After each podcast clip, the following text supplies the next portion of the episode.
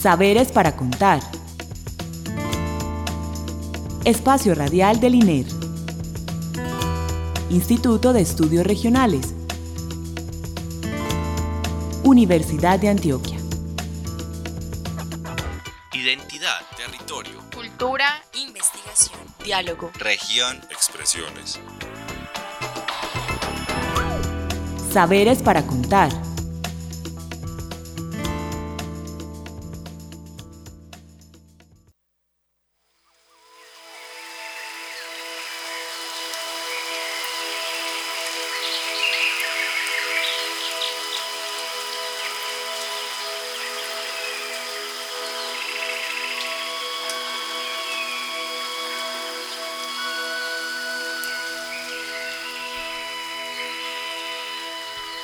Buenas noches. Bienvenidos al programa Saberes para Contar, el espacio radial con el que el Instituto de Estudios Regionales quiere compartir con ustedes las experiencias eh, y demás proyectos de investigación que tienen y realizan nuestros investigadores en el INER. Em, queremos darle las gracias eh, a Alexis Ramírez por la asistencia técnica y la bienvenida a Diana Tomón Giraldo, investigadora del Grupo Estudios del Territorio eh, no, graduada de la maestría en estudios socioespaciales y quien nos va a hablar hoy sobre el proceso de movilización social por el agua en el Carmen de Viboral. Buenas noches, Diana. Muy buenas noches, Clara. Bueno, Diana, para comenzar, cuéntanos em, por qué es importante y elegiste esta problemática del agua. Pues mira, Clara, eh, todo comienza aproximadamente en el año 2009, 2010, finales del 2009 especialmente, cuando en el municipio del Carmen de Viboral se empieza a hablar de una política pública que aparece que se denomina Plan Departamental de Aguas.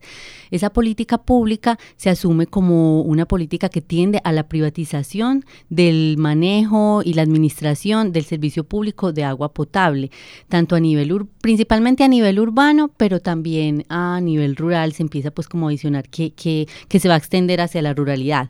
Entonces en el municipio comienza a haber pues como una preocupación en ese sentido porque eh, ha habido pues eh, una apropiación por el agua muy importante a nivel local.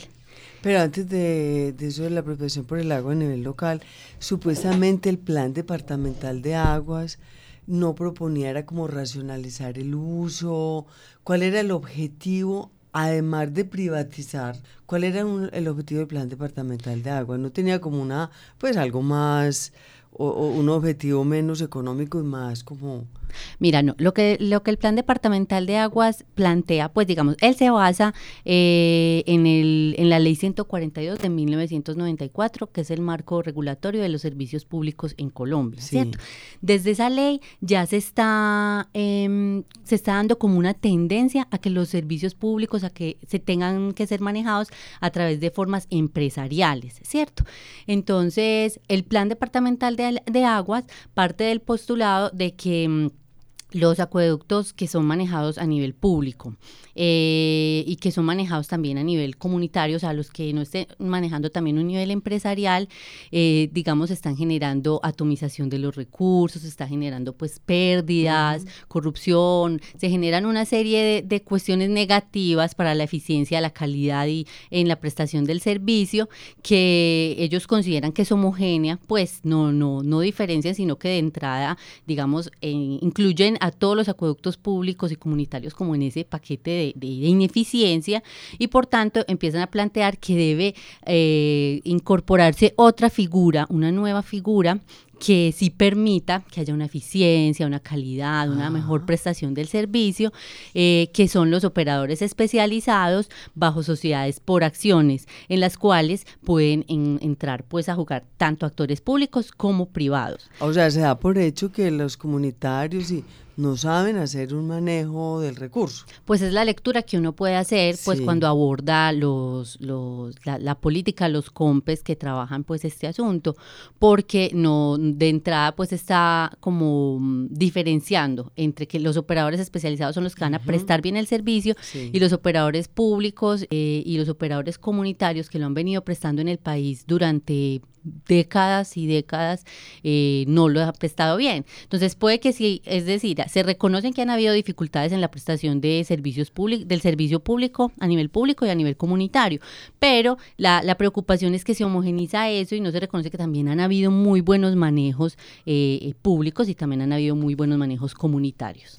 ¿Y cuáles han sido las formas del manejo del agua en el Carmen de Oral? O sea, acueductos comunitarios, ¿qué más? Exacto, mira, eh, parte de, digamos, de de la preocupación que se da en el Carmen es porque allá había una muy buena organización en el manejo de, del del abastecimiento doméstico de agua, tanto en zona urbana como en zona rural. Entonces hay una preocupación de, que, de perder eso, o sea, de que un trabajo que se ha venido haciendo durante tantas décadas, eh, tanto por el municipio, pues encargado por una empresa pública como es las Cimarronas, eh, como en los acueductos veredales, se pierda y tenga que pasar a manos, por una política pública como el Plan Departamental de Aguas, tenga que pasar a manos de un operador especializado que puede que en principio no fuera privado, pero que la tendencia pues que se preveía era a la privatización. ¿Y Cimarronas era la empresa del Carmen de Viboral? Es, todavía es, sí. Antigua, vieja. Pues primero prestó el servicio el municipio como tal, como municipio sin crear todavía como una empresa mm, como análoga, pues porque sigue siendo pública. Pero actualmente, aproximadamente desde los 90, empieza a funcionar pues las cimarronas como tal. Y fuera de eso, los acueductos veredales de cada vereda tenía su acueducto o había grupos veredales también con acueducto. Eso, mira, ¿qué pasa? Aproximadamente a finales de la década de los 70 y principalmente a principios de los 80, el Servicio Seccional de Salud, aunado a un programa pues que había a nivel nacional que se, llama, se llamaba Desarrollo Rural Integrado, promovido por el Banco Mundial en diversos países del tercer mundo. El DRI, el DRI. El DRI, exacto, conocido como el DRI. Empiezan a promover la construcción de acueductos veredales en, diversas zonas del país, entre ellas en el oriente antioqueño. Eh, digamos, la gente antes de eso eh, se gestionaba el agua más a nivel familiar, ¿cierto? Obviamente eran muchas, menor población, entonces tenían su finquita, entonces eh, digamos que los que vivían en las laderas, ellos se abastecían eh, mediante acequias, eh, mediante nacimientos, o sea, haciendo sus casas cerca de las fuentes de agua. Y las que vivían en las zonas de colinadas del altiplano, pues del oriente antioqueño, construían sus casas o en las zonas bajas del, altiplano, de las colinas, para eh, construir pozos o acceder a, quebradas, exacto. O si las construían en la parte alta tenían que caminar pues también hacia esos pozos.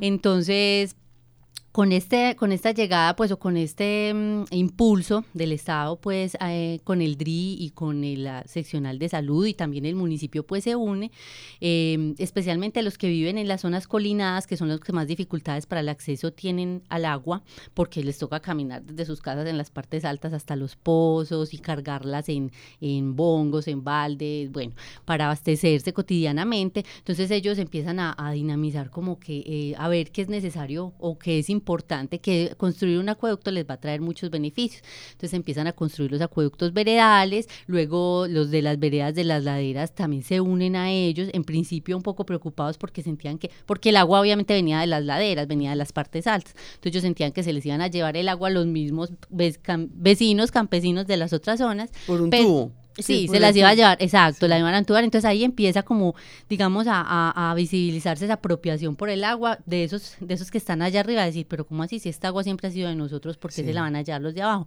Pero en última se terminan uniendo, entre todos construyen los acueductos, ellos son los que hacen eh, todas las aperturas para la instalación de las tuberías, construyen las plantas, y ellos conforman organizaciones, inicialmente a través de las juntas de acción comunal, posteriormente se asocian ya como asociaciones de acueducto y, comienzan un proceso organizativo para administrar, eh, gestionar y manejar el agua. O sea, eso es de los 70 para acá, ¿cierto? Sí, especialmente a principios de los 80, la mayoría a principios, de, los 80. Entonces ahí se empiezan a, a, construir, digamos, a consolidar una serie de asociaciones y de acueductos en diversas veredas del Carmen de Iboral. ¿y cuántas tiene el Carmen? Muchas eh, asociaciones. Tiene 15 asociaciones de acueducto, que, eh, como te digo, algunas son multiveredales. Por ejemplo, uno solo de los acueductos tiene seis veredas. Sí.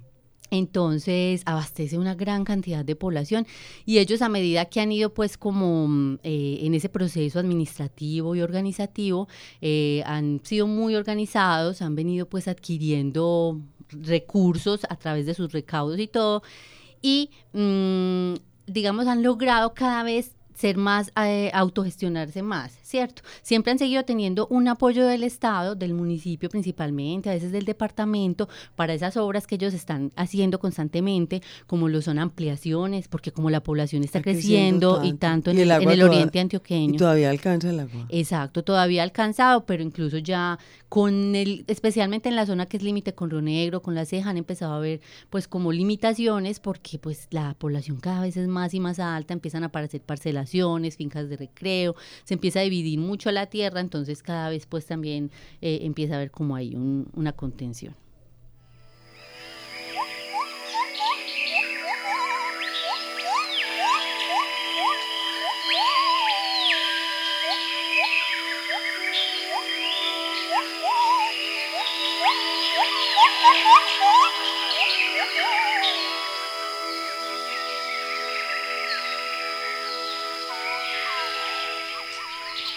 Bueno, Diana, entonces lo que estás diciendo, este recuento histórico, cortico, pero muy sustancioso, em, lo que da cuenta es de unas formas organizativas culturales o campesinas muy propias de la manera de gestionar su territorio. Cuéntanos, ¿hay alguna particularidad del Carmen de Vioral con relación a La Ceja, Río Negro, sus municipios vecinos, en la consideración del agua como, como un patrimonio natural o eso es un asunto pues como campesino, eh, que no importa si es del Carmen o de otro municipio. Esa es la, como la primera inquietud, si hay alguna particularidad. Y la segunda pregunta sería, ¿cuál es, qué lugar ocupa el agua ya en cosas cotidianas en el Carmen de Viboral?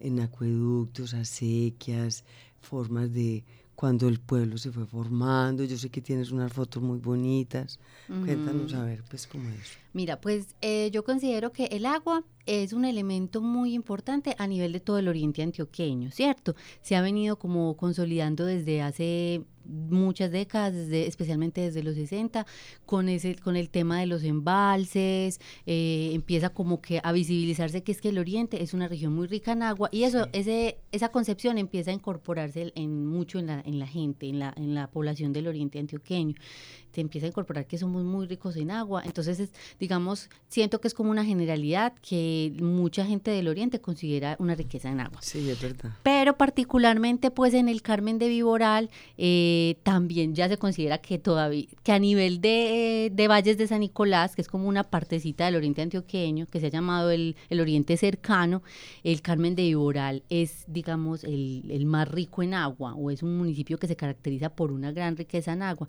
Entonces, a nivel local, la gente también lo ha empezado a posicionar mucho así. ¿Y por qué es más rico el Carmen eh, con relación al altiplano?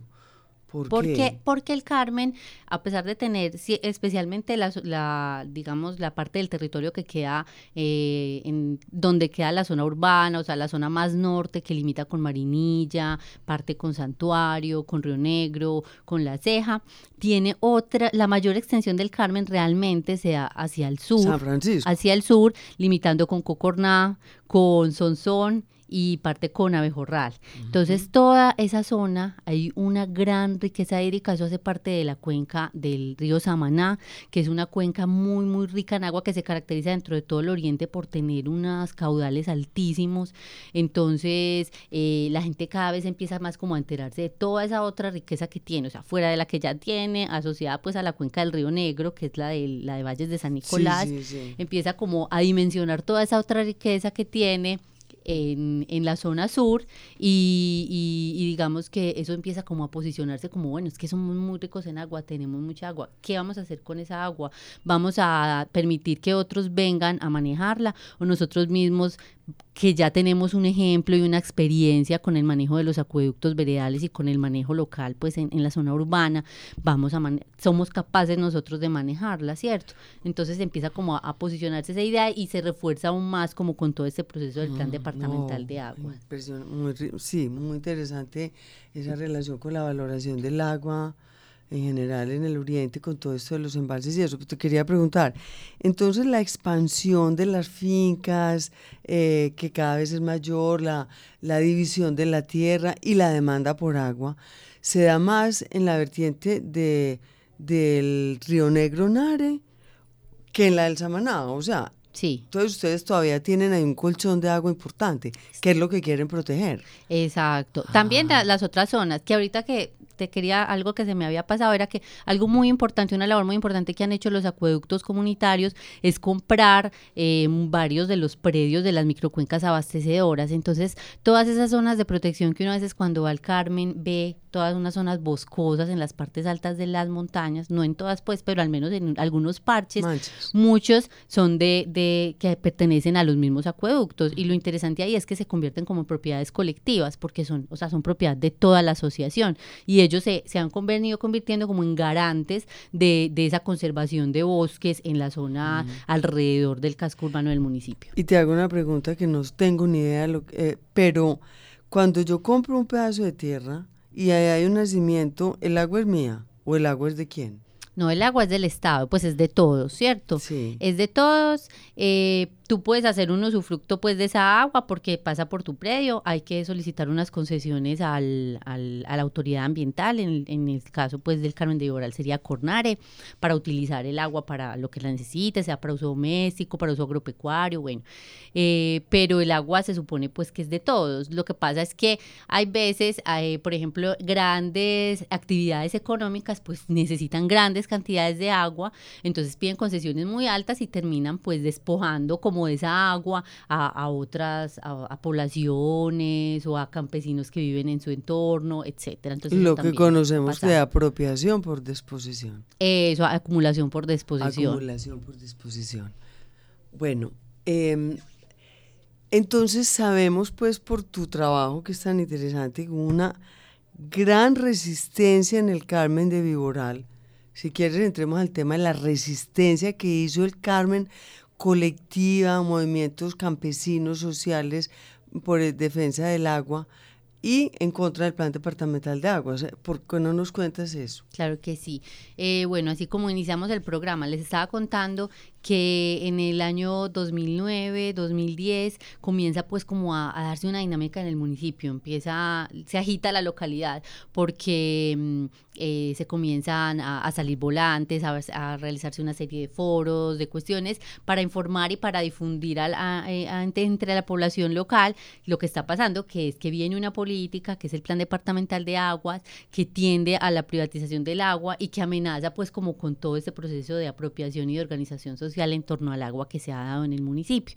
Entonces, eh, inicialmente, quienes dinamizan ese proceso son los acueductos veredales, acompañados de la Corporación Ecológica y Cultural Penca de Sávila ellos empiezan a dinamizar todo el proceso, entonces digamos mucha gente empieza como a, a sensibilizarse con el asunto, inclusive muchos no estábamos muy enterados de todo ese valor que tenían los acueductos veredales, de toda esa labor que habían venido realizando en nuestro municipio, ¿cierto? Aprendieron. sí. Exacto, empezamos como a conocer, empezamos a darnos cuenta, yo hago parte pues porque no, no estaba muy enterada del asunto, entonces me empiezo a enterar de eso, muchos más nos empezamos a enterar pues y, y, y se empieza a unir organizaciones sociales, culturales, de mujeres, de víctimas, eh, actores sociales como tal, exalcaldes, eh, exconcejales, concejales actuales, sindicalistas, ex sindicalistas, bueno, una serie de actores jóvenes que hubo mucha participación juvenil en el proceso,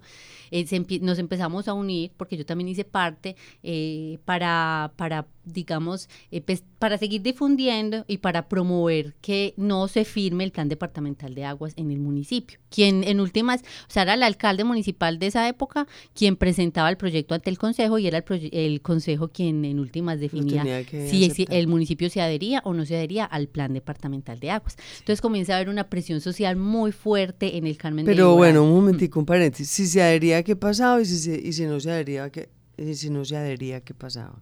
Ah, no, si se adhería al plan departamental de aguas, eh, ¿qué pasaba? Pues digamos algunas cositas muy básicas era que eh, ya la- eh, a los municipios les llega un recurso, un presupuesto por Sistema General de Participaciones desde la Nación con unas inversiones específicas. Una es para agua y para saneamiento y agua potable.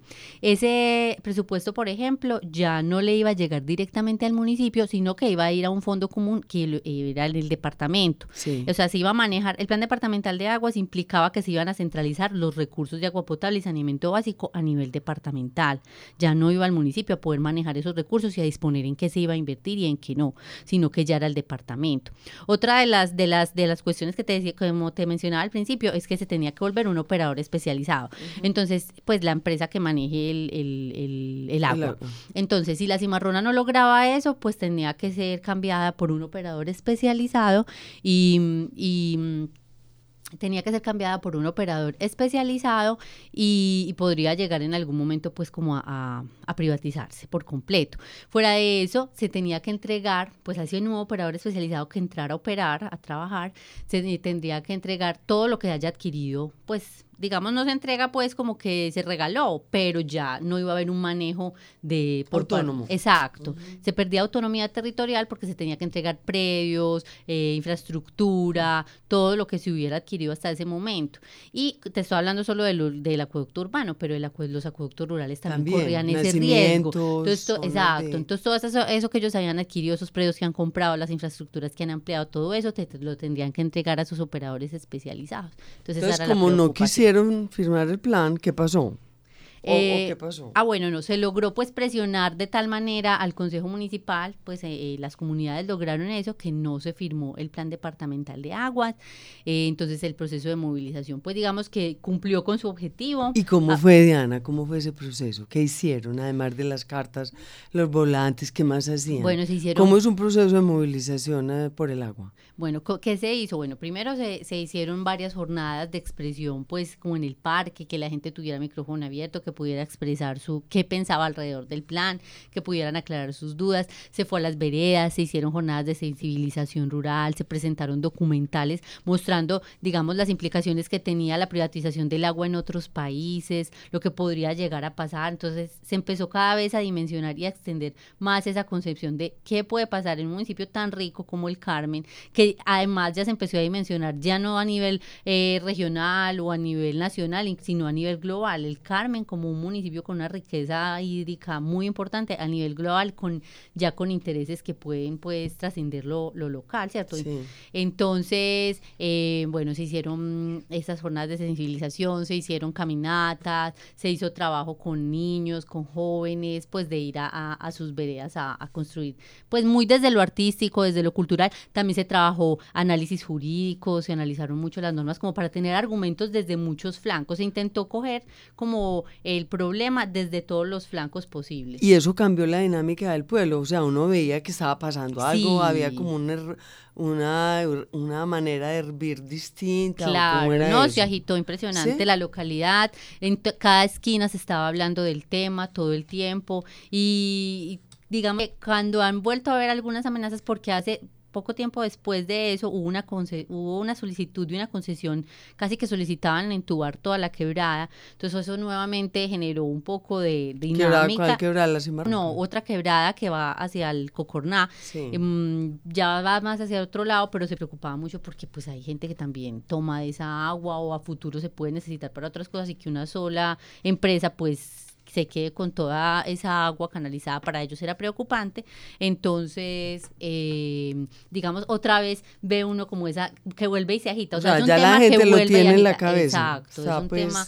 Atenta. Exacto, o sea, esa identidad en torno al agua se ha ido cada vez eh, reforzando y profundizando más en el municipio. ¿Y qué pasó con la no firma del plan departamental de agua al fin? Ah, bueno. No era tan horrible. No, Simplemente el Carmen no se adhirió, eh, fue ejemplo para otros municipios del Oriente que estaban esperando qué pasaría con el Carmen, qué decisión iba a tomar el Carmen, no se adhirió y, el Carmen continuó, ha venido haciendo ya para eh, ampliaciones, ha venido cambiando su infraestructura, o sea, no fue el acabose que de pronto se quiso, mm, como se quiso hacer ver, sí, exacto, muy a nivel de la gobernación de Antioquia en ese momento y a nivel del, del municipio y no pasó eso. ¿Y qué otros municipios le siguieron el ejemplo, Diana?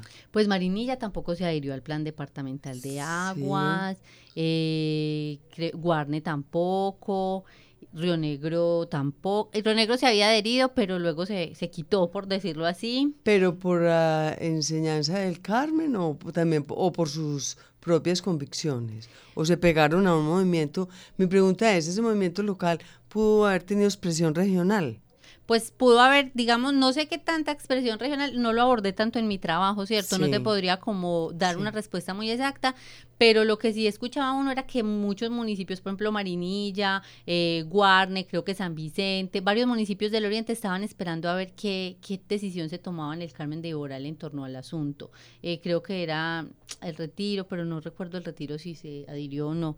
Yo quería finalizar con, pues que me pareció muy importante, pues digamos, el trabajo eh, puede haber tenido diversos aportes, pero el más importante que considero, pues es que eh, se, se puede como dimensionar todos esos asuntos del agua en el Carmen y como revalorar a los acueductos, o sea, resaltar toda esa labor que ellos han hecho, que eso estaba tan desconocido, que eso, digamos, ni en el municipio casi se sabía, y entonces a través de, de este trabajo eh, se pudo como mostrar toda esa labor que ellos han hecho y cómo eso fue tan importante y cómo eso incluso dio argumentos para un proceso de movilización social. No, o sea, son valores culturales y organizativos y sociales que hacen parte de la vida cotidiana y que solamente se expresan cuando hay situaciones límite como estas. Exactamente. Así como hay otro montón de valores culturales que nosotros no sabemos ni que existen. Por eso es tan importante estudiar la cultura, ¿cierto, Diana?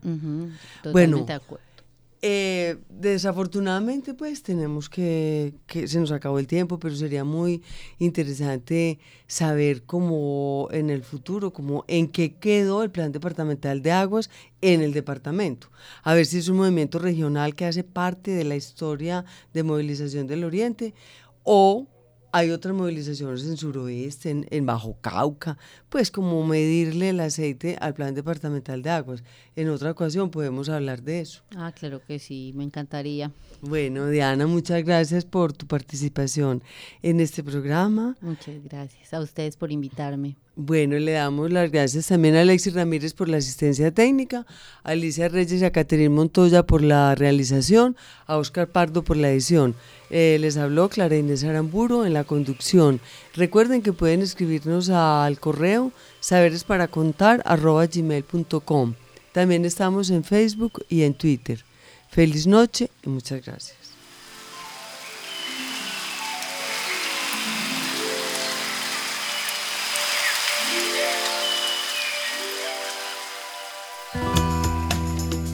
Saberes para contar.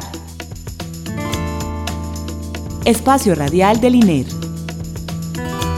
Instituto de Estudios Regionales. Universidad de Antioquia. Identidad, territorio, cultura, investigación, diálogo, región, expresiones. Saberes para contar.